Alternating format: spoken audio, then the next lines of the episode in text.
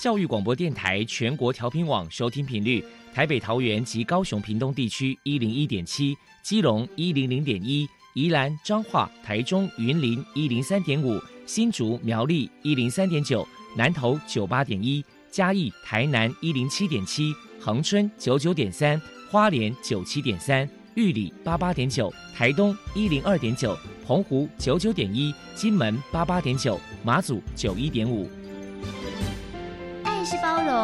爱是牺牲，爱是分享，爱是服务。因为爱，特殊教育充满了无限的可能。用爱关怀身心障碍同学的未来，用心倾听资赋优异子女的心声。欢迎老师、家长、同学们，大家一起加入特别的爱这个大家庭。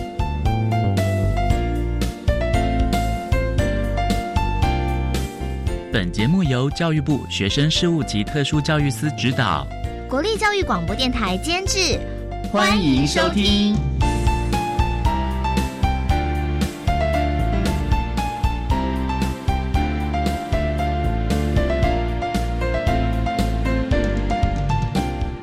因为爱，我们在空中相聚，欢迎您再度收听特别的爱，我是小莹。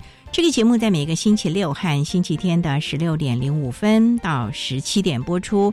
在今天节目中，将为您安排三个部分。首先，在“爱的小百科”单元里头，波波将为您安排“飞翔云端”的教室单元，为您邀请和美实验学校的校长吴新红吴校长为大家分享和美实验学校针对性别平等教育推广的成果，提供大家可以做个参考了。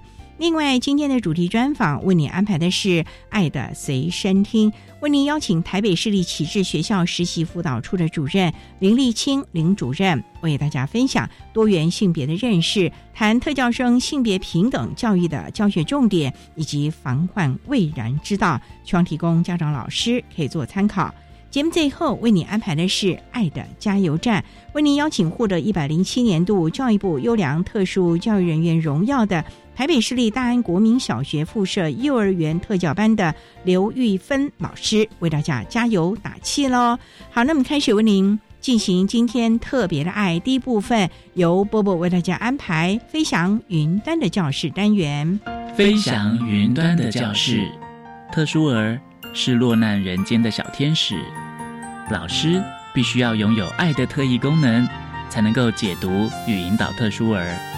教师是特殊教育非常重要的一环，我们邀请相关的老师分享教学技巧、班级经营、亲师互动等等的经验，提供给教师们参考运用哦。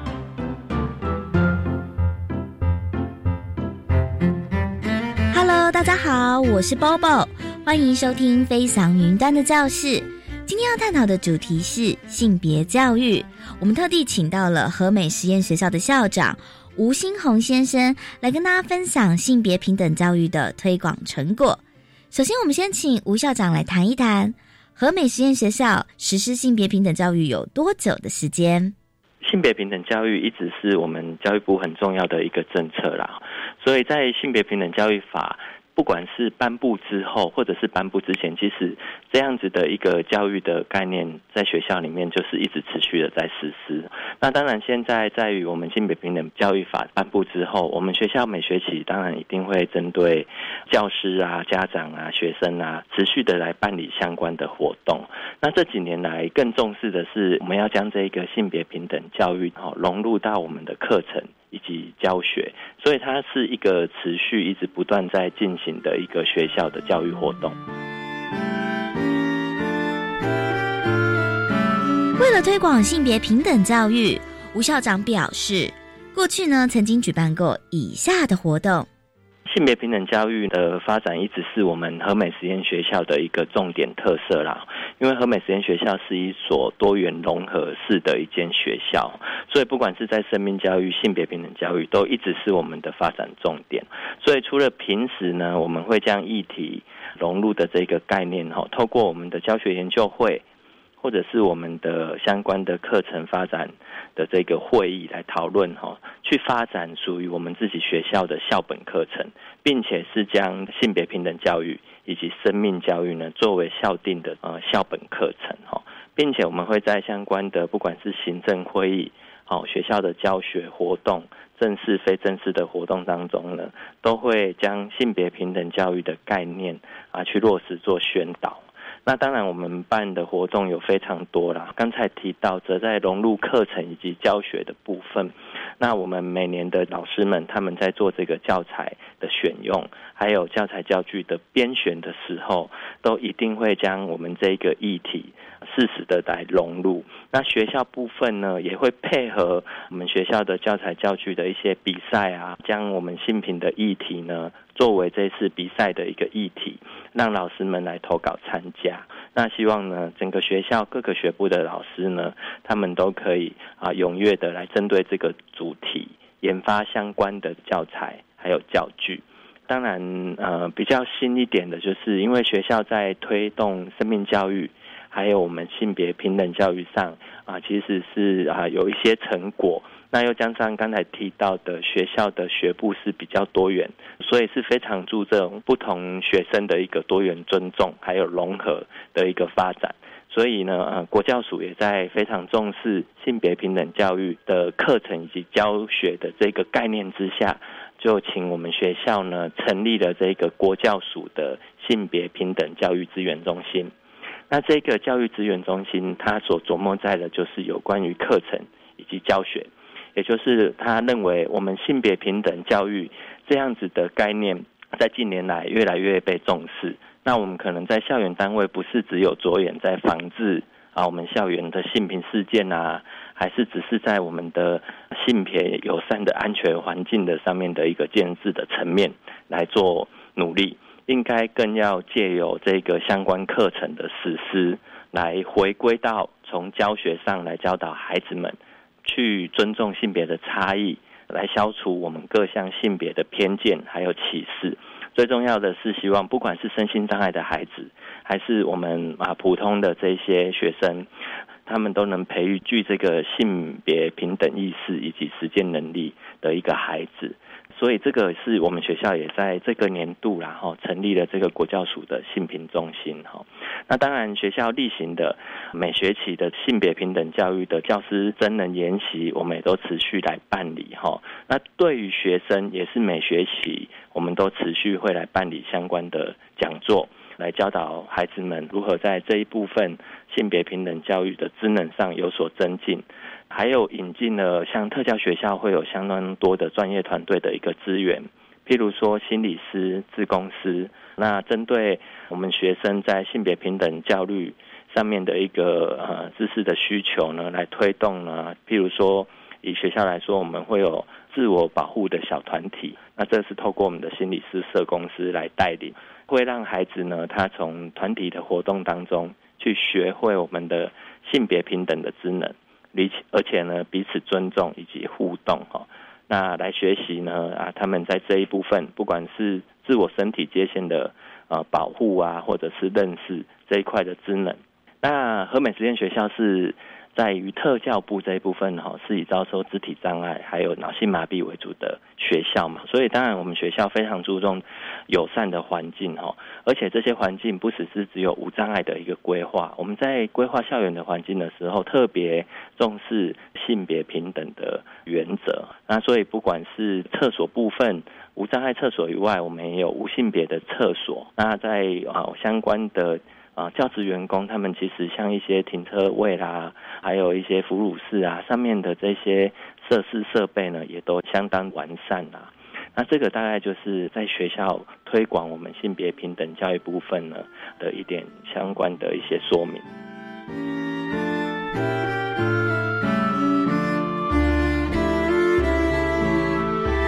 未来和美实验学校在推广性别平等教育还有哪一些计划呢？性别平等教育，它应该被重视的是回归到课程跟教学上面。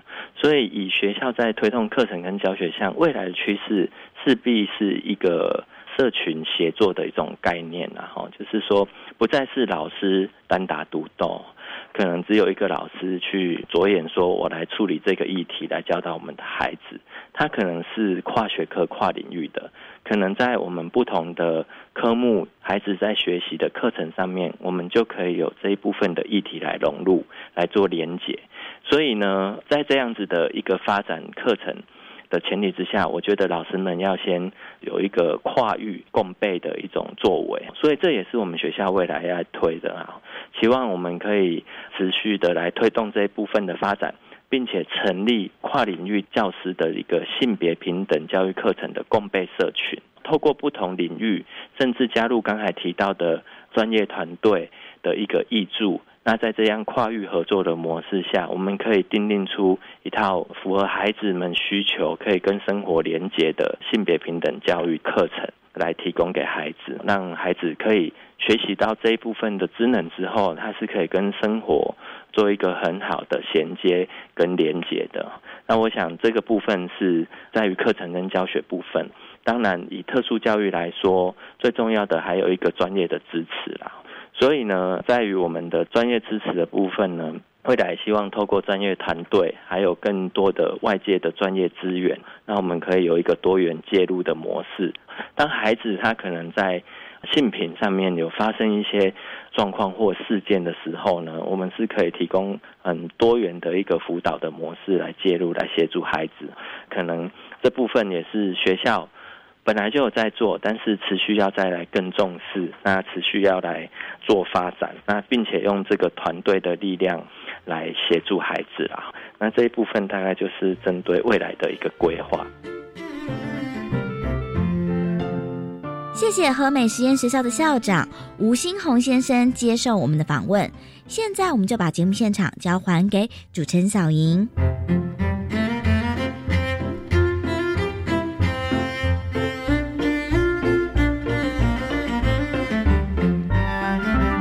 谢谢和美实验学校的校长吴新红吴校长以及波波针对和美实验学校性别平等教育推广的成果所做的分享，希望提供大家可以做参考喽。您现在所收听的节目是国立教育广播电台特别的爱，这个节目在每个星期六和星期天的十六点零五分到十七点播出。接下来为您进行今天的主题专访，今天的主题专访为您安排的是《爱的随身听》。为您邀请台北市立启智学校实习辅导处的主任林立清林主任，为大家说明多元性别的认识，谈特教生性别平等教育的教学重点以及防患未然之道，希望提供家长老师可以做参考喽。好，那么开始为您进行今天特别爱的主题专访，《爱的随身听》。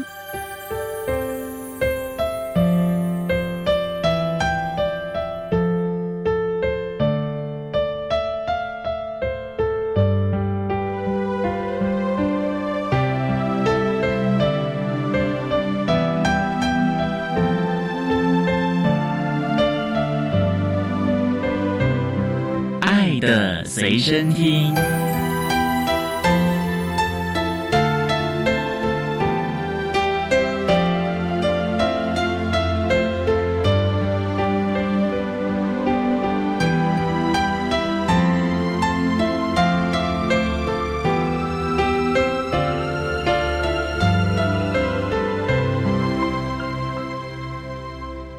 天节目中，为您邀请台北市立启智学校实习辅导处的主任林立清林主任，主任您好，大家好。今天啊，特别邀请主任为大家来说明多元性别的认识，谈特教生性别平等教育的教学重点以及防患未然之道。那首先啊，要先请林主任为大家来介绍台北市立启智学校是在台北什么地方啊？我们台北市立启智学校是在士林区天母中城路上。那我们学校创校已经二十九年了。嗯，我们学制里面有幼稚园、国小、国中及高职部的特殊教育学生。所有的学制是跟普通学校没有两样，只是我们学生的状况是比较中度、重度还有极重度。大部分收的学生都是智能障碍、自闭症、脑性麻痹跟多重障碍。学生大概有两百七十多人。郭主任，我想请教了，这不是启智学校吗？怎么还会有多障还有自闭症的孩子在里面呢？其实我们这一群多重障碍的孩子，包含自闭症的孩子，都有智能障碍。哦，只是他拿的身心障碍证明里面会有其他的类别在，所以他一定有智能障碍，但是含有其他的状况。觉得您刚说还有学前呢，那学前大概是几岁？因为现在我们已经两岁就可以进学前了耶，这么小 baby 就可以进去了吗？是我们学校有两班学前班，有一班就是幼幼班，就是两岁的。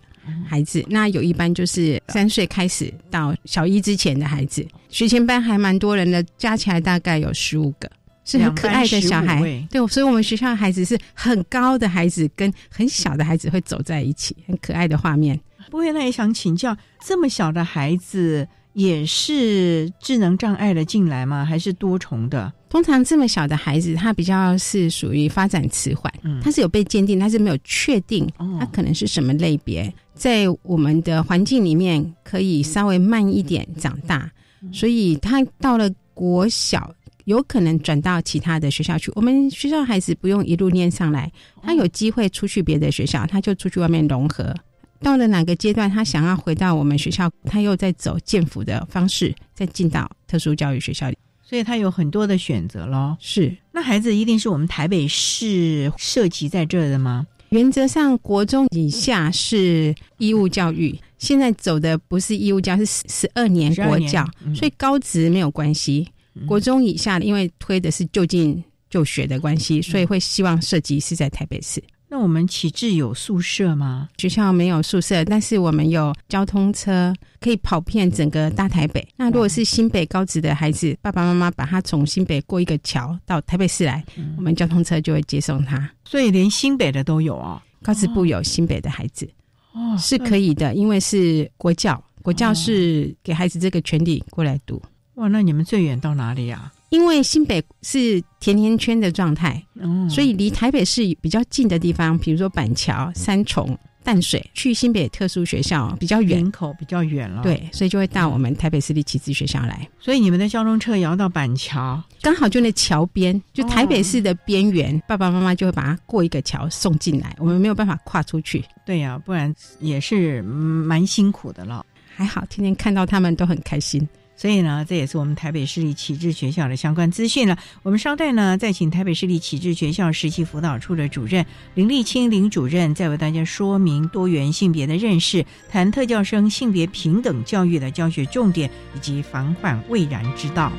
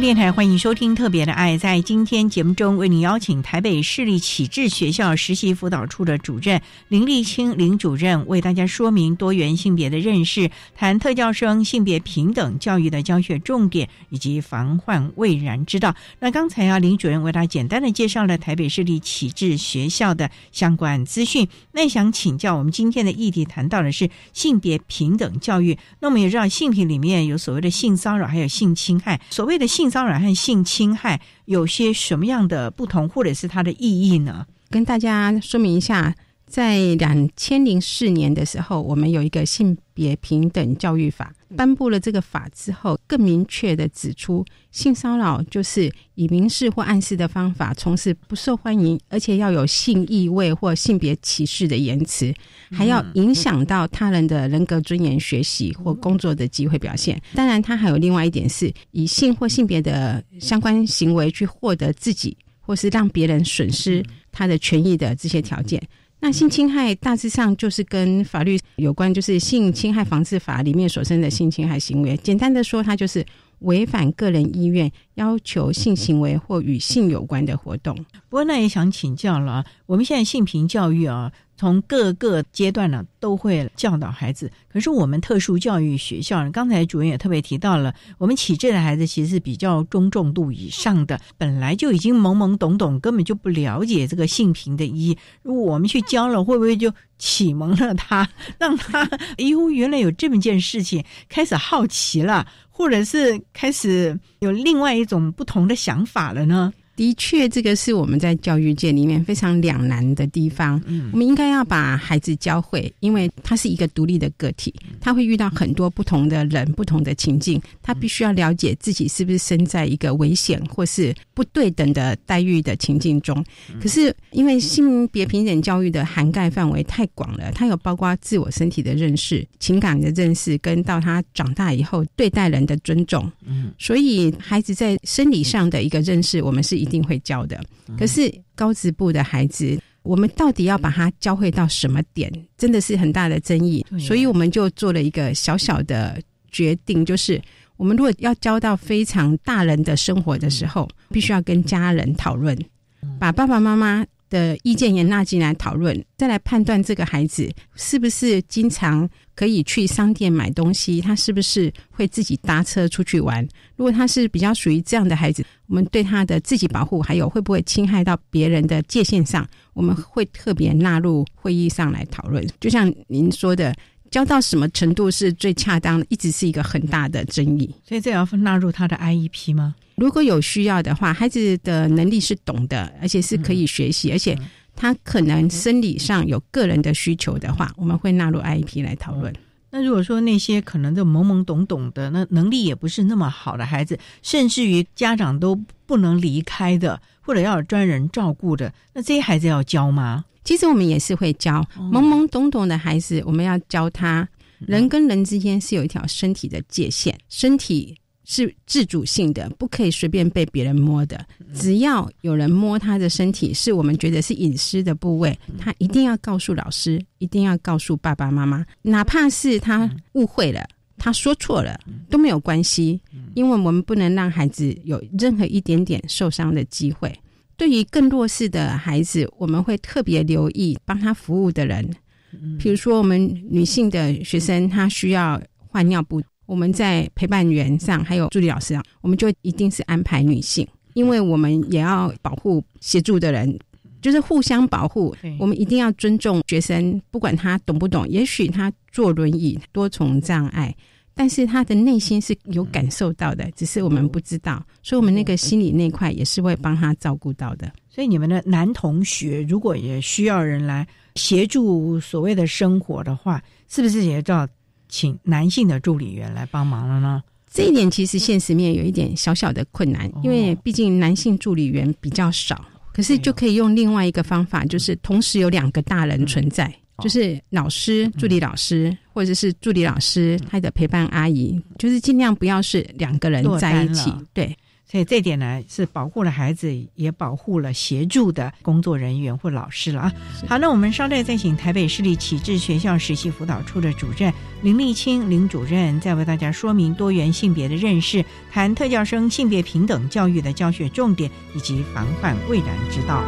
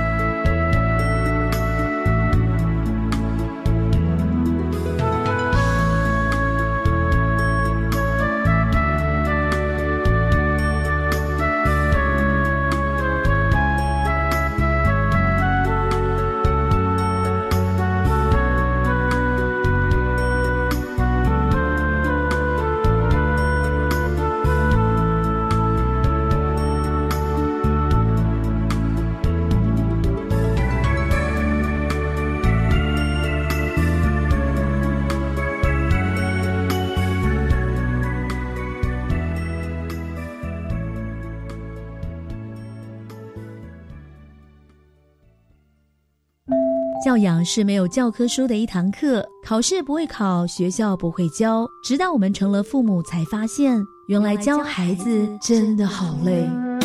其实，只要掌握一些教养的方法，不只能和孩子更亲密，也能够打造更良好的亲子关系哦。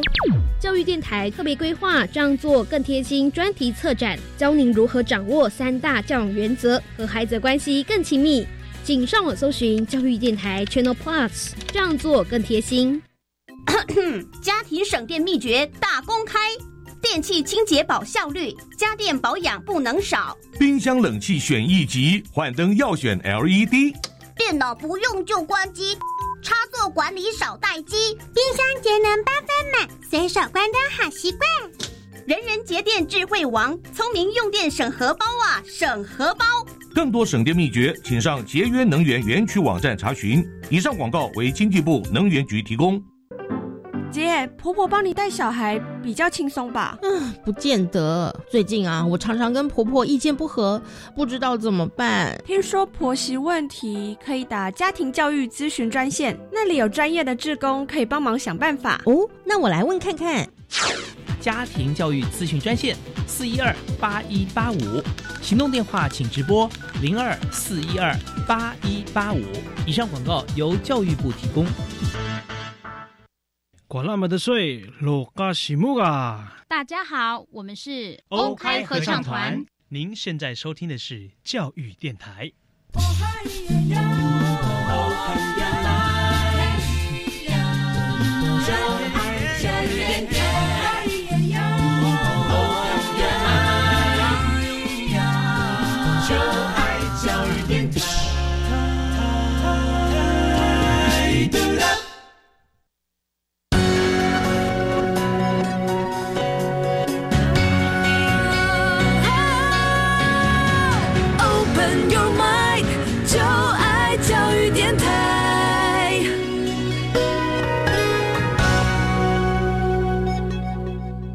电台欢迎收听《特别的爱》这个节目，是在每个星期六和星期天的十六点零五分到十七点播出。在今天节目中，为您邀请台北市立启智学校实习辅导处的主任林立新主任，为大家说明多元性别的认识，谈特教生性别平等教育的教学重点以及防患未然之道。那刚才在节目的第一部分，林主任为他简单的介绍台北市立启智学校的相关资讯，以及什么是性骚扰、性侵害，以及如何的来教导。我也想请教了，我们今天就请主任针对我们高职这些大孩子，因为这些孩子即将离校，可能就迈入社会啊，或者是到机构去了。上了高一之后，你们要怎么来教他们性平？因为虽然学前国小、国中都有教过了，可是这个时候是更加的紧迫了嘞。的确，因为高职的学生他们的身体都是大人的，大家都对旗帜学校很好奇。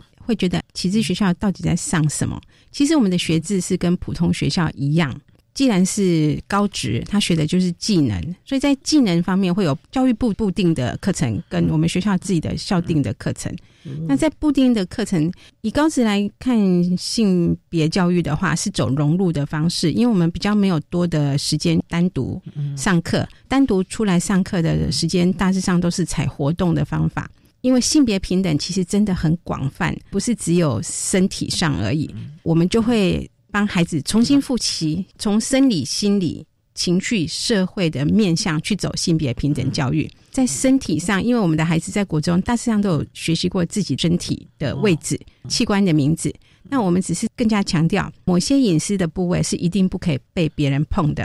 那我们有一门课叫做生活保健，那这个生活保健课程就是要学会自我照顾，所以会以自己的身体为主要的学习。那我们就把性别平等的融入课程纳进来。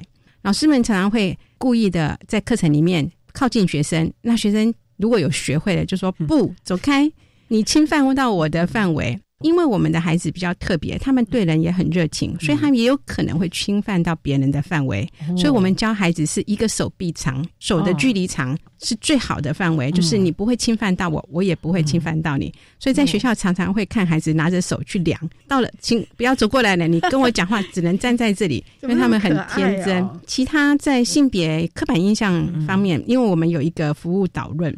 服务导论就介绍我们服务类群的所有的科，就是他的职业类科。在这个地方，我们也会特别强调，男生女生只要是自己喜欢的兴趣的职业都可以尝试，没有说女生一定要学煮饭，那男生一定要去开车，就是打破性别的刻板印象刻板印象、僵化印象。还有一门课是家务处理。我们也会跟孩子说：“爸爸在家里有没有做家事啊？”很多孩子说没有，因为传统爸爸比较忙。对，因为我们学校男同学也居多，就是男同学也可以煮饭、炒菜、练习厨房的事情、清洗厕所这样的事情。你们有教啊？我们都教，这个是学校的课程，来推翻男生只能做什么，女生只能做什么。哦，既有这样子的机会，让孩子得到自我肯定，发展出他。独立自主，对自己的身体自主权也会比较有。像这些课程啊，不能只在学校里吧？例如说性别的刻板的印象，像男生男同学回家了，学校有没有跟家长讨论过？哎，可以让孩子做点家事啊，起码不会饿到了吧？将来这是很多家长舍不得又很高兴的事情。哦，像前两天跟一个家长谈论，我们有一个老师他要期中考，那个期中考试削苹果。妈妈就说：“哦，削着削着，苹果都快没肉了，我忍不住了，我只好接手。”好，妈妈就会这样子反应。可是实际上，如果没有给孩子做，孩子是没有机会练习。对，我们学校回家最大的家庭作业就是回家做家事，不管是打扫、厨房的工作，妈妈比较担心。但是男生他们做打扫是做的非常好的，所以这点让妈妈看到了学校教导的成效了。不过呢，谈到这地方，那也想请教，因为高中嘛，毕竟。半大不小了，而且身体也都成熟了。那你们是男女合班吗？是我们是男女合班合组上课。我们其实很怕的是两小无猜。的确，的确，这个时候你们在学校会特别的注意到孩子的交往和互动吗？会。其实我们学校也有某一部分是糖宝宝。为什么会提到糖宝宝？是因为糖宝宝的语言能力也好，还有自我表现能力比较强一点，所以糖宝宝是可爱的。糖宝宝的喜恶是很清楚的，常常会跑来跟老师说：“老师，我喜欢那个谁谁谁，他是隔壁班的，我要转班去隔壁。”这样有趣的事情。但是因为学校真的很怕，不管是不是好奇或是两小无猜的事情发生，所以我们在下课时间跟上课时间，我们大人是轮流。看着孩子也这样讲很奇怪，我一直在思考要怎么用这个字眼，是因为关怀关怀哦，很好很好，谢谢。就是下课时间，孩子们在走廊上玩，那老师们就会看看，然后他们在玩什么，助理老师也会在。我们不会限制孩子的位置，如果孩子是要去别的楼层玩，我们也允许他们去别的楼层去操场。只是他如果要离开他的楼层，他必须要跟老师说一声，我们就会知道他人在哪里。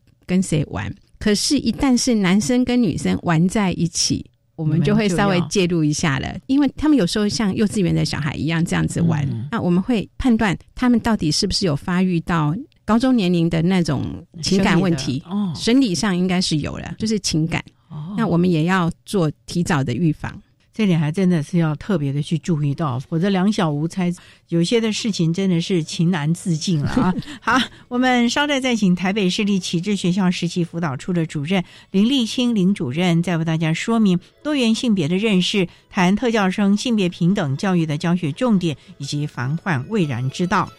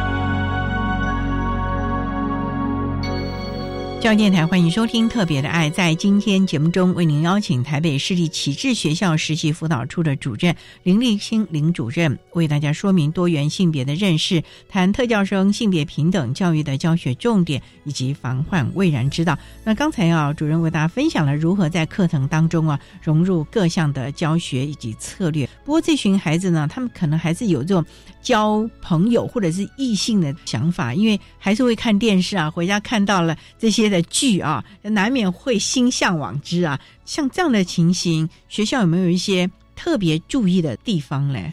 我们学校真的很重视孩子的情绪也好，交友的发展过程。其实一开始我们都可以发现，只要某一个孩子不断的到某个老师办公室去说：“老师你好漂亮，我好喜欢你，我要跟你做朋友，你当我的女朋友好不好？”会这样子啊？会。因为他们比较单纯，可能他跟某一个同学说，可能没有任何反应，但是我们大人是会跟他有互动的，所以他们一开始的目标可能是喜欢的大人，哦，喜欢的老师。是这样的孩子，我们就会特别留意了，因为他已经知道喜欢这两个字了，他们的表达方式也很直接。假设他喜欢是外面的同学，同学一定会觉得你怎么这样。就会反应很冷淡，可是这种反应，我们要教他这样的反应到底是骚扰，当然不到性骚扰，到底是骚扰还是正确的交友方式？这个我们要教，因为有可能你还是每一节下课到窗口跟你讲一模一样的事情，可以讲一个月。他要告白啊，是这一块我们非常重视，所以我们会借由很多故事、情节、影片。演练还有绘本故事，让孩子感觉他这样的表达方式是别人喜欢的方式吗？进而，如果他表达了别人没接受，他是该生气还是他觉得没关系？这个也是要教，因为有的孩子就会生气的说：“哼，他都不理我，就直接把这个气带回家，可能在家里就会跟爸爸妈妈发脾气。可是家长是不知道他为什么带着情绪回来。”所以情感的需求，不管是不是特教生，他们都是跟普通孩子一模一样的，只是表达方式比较幼稚园的方式一点。所以学校除了有这样子的方法以外，如果我们发现孩子是真的有很大的情感表达的需求，我们会转介给我们学校的心理治疗师。心理治疗师的环境，我们有一个性平中心，我们会有很多娃娃、很多玩具。可以让他表达，我其实是有在喜欢别人的，或是我的表达都是挫败的，没有人喜欢我。借由这样的辅导之后，得到自我肯定，那就可以慢慢走过这一关。不过你们到底要知道，什么时候这个孩子该去跟心理师来晤谈了呢？因为这个一下子太过了，也也伤害了孩子啊。其实我们的心理师，我们看他是心理师，孩子们都觉得他是一个很漂亮的老师，他真的是年轻的一个漂亮姐姐。怎么样判断？我们会跟导师、专任老师共同讨论。导师觉得他开始产生了比较大人的一些情感表现，有喜欢，但是他好像又表达的不好。然后会对某一个人不断的买礼物送他，不断的花爸爸妈妈的钱，然后跟他讲了，他还是觉得没关系啊，我就是喜欢他，我们家里有两个啊，妈妈的手机也可以送给他。这样的情况只是融入是不够的，那融入不够的时候，直接跳到心理是感觉好像很严重哈。对对对。那因为刚好我们学校任辅老师这一块是直接请心理师来做任辅老师，因为我们学校老师们各式各样的个案要带的关系。心理师的辅导在学校不是说他是特别严重，心理有特别的疾病什么才辅导，是他刚好就是一个可以好好跟孩子谈，然后他的方法也让孩子很开心，所以我们就会转接给心理治疗师来做。所以这个部分也是要防患未然了了。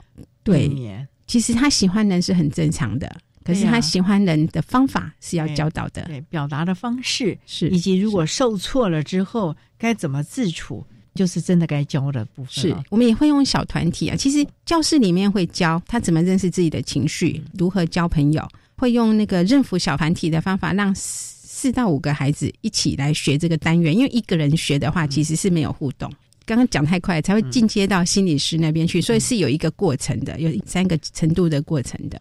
尤其这些孩子真的是非常的单纯，非常的可爱。是，如果有小团体的话，大家会互相的提醒，互相的告诫，会不会啊？会会会。通常都是看到别人就觉得不应该哦，老师不是这样说，那另外一个说你还不是一样。会，但是他们会互相慢慢慢慢一起成长。嗯，因为看到别人的行为是不可以的，然后老师在说，那你自己呢？他才想说，哦，我也是这样，所以他们会互相的警惕自己要怎么样的学习。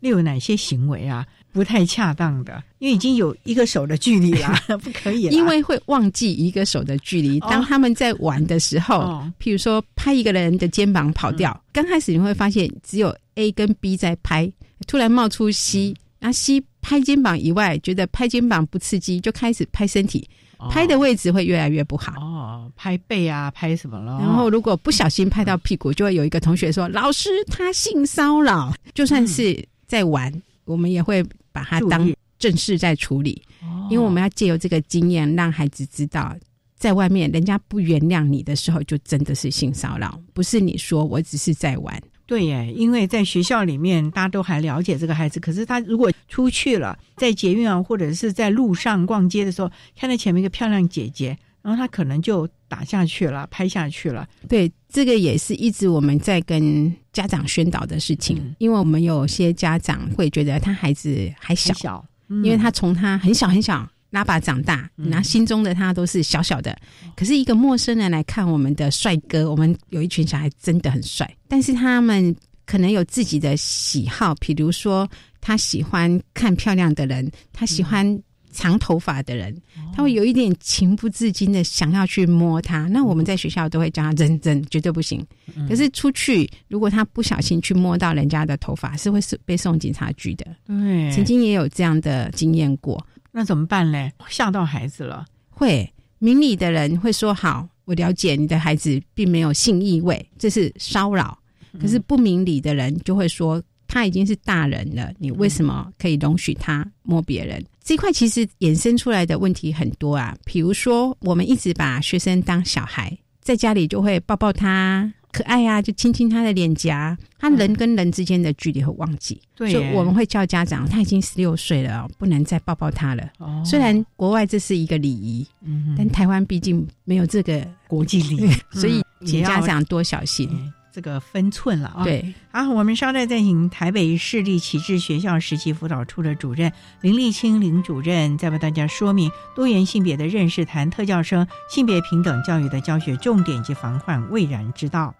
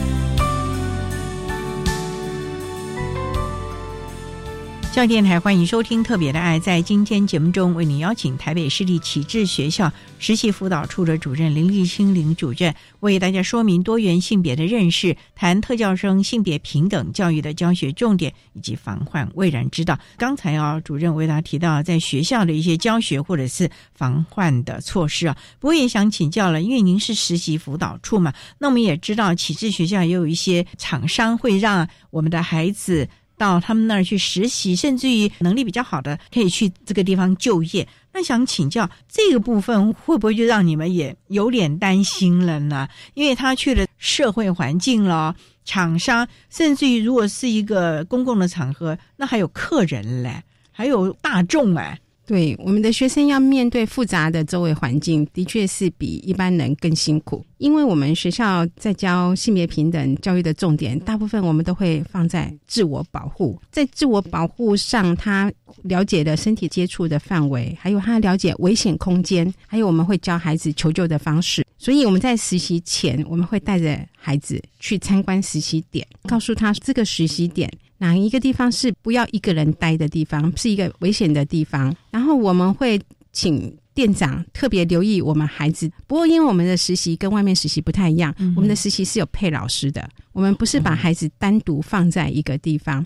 我们会一个老师配十个孩子，或两个老师配十个孩子，甚至于一个老师配三个以内的孩子出去实习。所以你的意思是说，孩子出去实习的时候，老师也跟着在现场啊？是。因为进到台北私立启智学校的学生是真的有困难的孩子，某个面向他的困难，也许他的能力很好，可是他不善问题解决，不善沟通。在实习的过程当中，我们去发现他遇到什么问题，所以老师是在身边的。实习的点上比较没有这个问题，可是我们为了要让孩子真的可以去工作。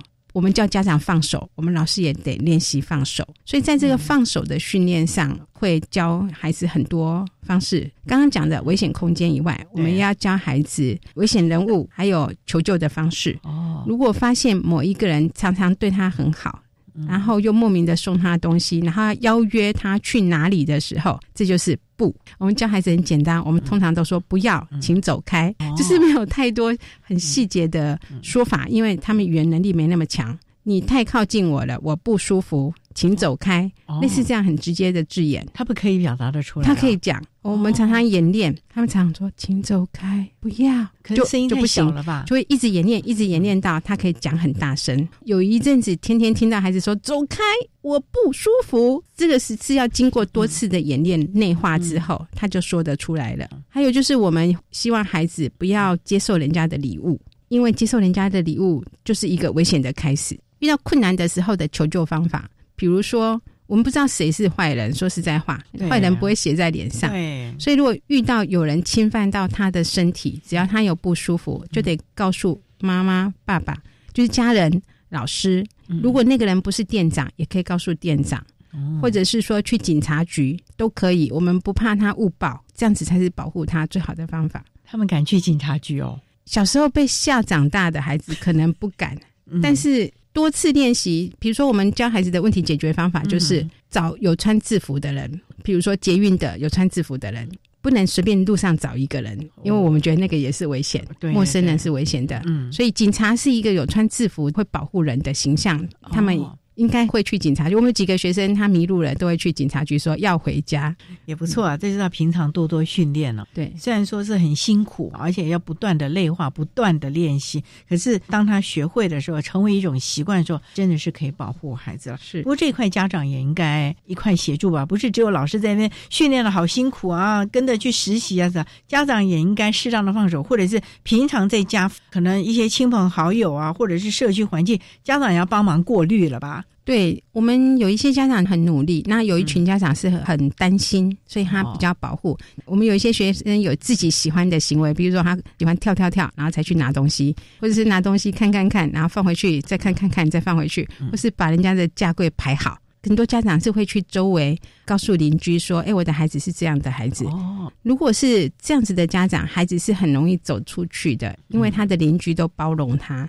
我们现在的社会大部分的人都是好人，但是我们要防范稍微比较不怀好意的人，所以这点还真的是要未雨绸缪啊，从小就要开始注意到了啊。是，所以在这个部分还真的是。从孩子一入学就开始按照他不同的教育阶段，慢慢慢慢的行塑。如果真正的去职场这个部分，你们也要跟企业主说吧，我们的孩子的状况，请老板呢，或者是他的领班，或者是他的主管，特别帮忙注意一下旁边其他的同事啊。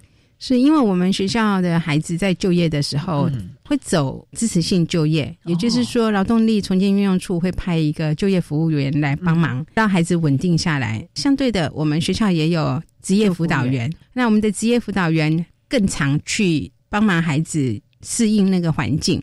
职业辅导员一开始我们会希望他是每天都去看孩子，因为每天去看就大量的跟店长沟通。其实真的很感谢这些使用我们孩子的企业家，是小店面也好，就是所有的店长，因为他们都给我们很大的包容心，他的员工对我们的孩子也是比较有接受。那当然我们会再三的跟他强调安全方面要特别帮我们留意。所以在送就业这一块，男生多于女生，还是觉得性别平等，但是在生理上，女生的同学还是需要被保护，家长更不敢放手。嗯所以女生同学大致上会找已经有收我们孩子的单位，某一些单位他们是连锁的，他们称我们这样的孩子为小天使。他说：“哎，我们店里有一个小天使，我们还需要一个。那我们就想说，哎，已经有一个我们的同学在了，再一个，如果她是女生会安全，所以通常会有这样的考量。所以其实都是要考量多元了啊，最重要还是要保护我们的孩子了是啊。嗯，所以呢，所有的事情亡羊补牢，可是我们还是期望能够未雨绸缪。避免伤害的发生，所以呢，在所有的训练和教育这个时候，从小处开始着手，而且要不断的演练，针对我们智能障碍的孩子了啊。好，那我们今天也非常的谢谢台北市立启智学校实习辅导处的主任林立清林主任为大家分享的多元性别的认识，谈特教生性别平等教育的教学重点以及防患未然之道。非常谢谢林主任的说明以及呼吁，谢谢您，谢谢。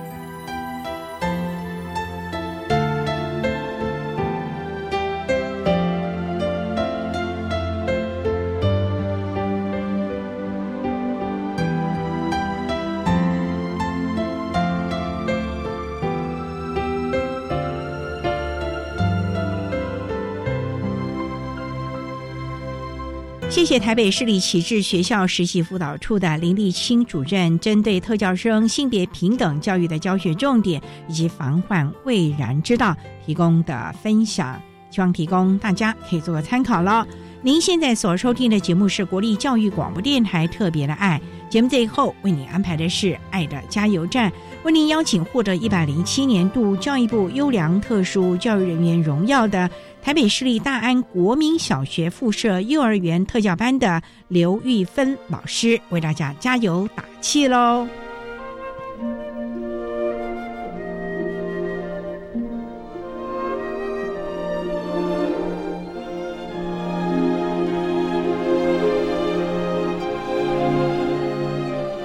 爱的加油站。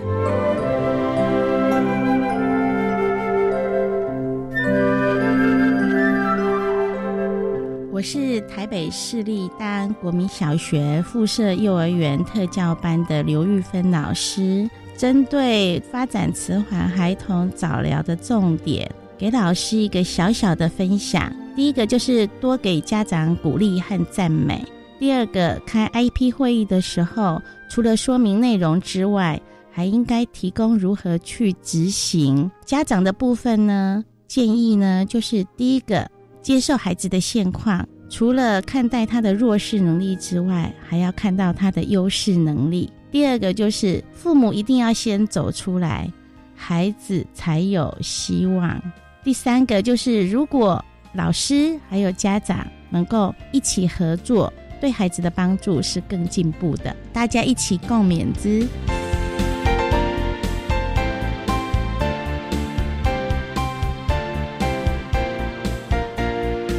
今天节目就为您进行到这儿，感谢您的收听。在明天节目中，为您邀请获得一百零七年度教育部优良特殊教育人员荣耀的台北市立大安国民小学附设幼儿园特教班的刘玉芬老师，为大家分享多用心观察谈发展迟缓孩童学前早疗的重要性以及施行重点，希望提供家长老师可以做参考了。感谢您的收听，也欢迎您明天十六点零五分再度收听特别的爱。我们明天见了，拜拜。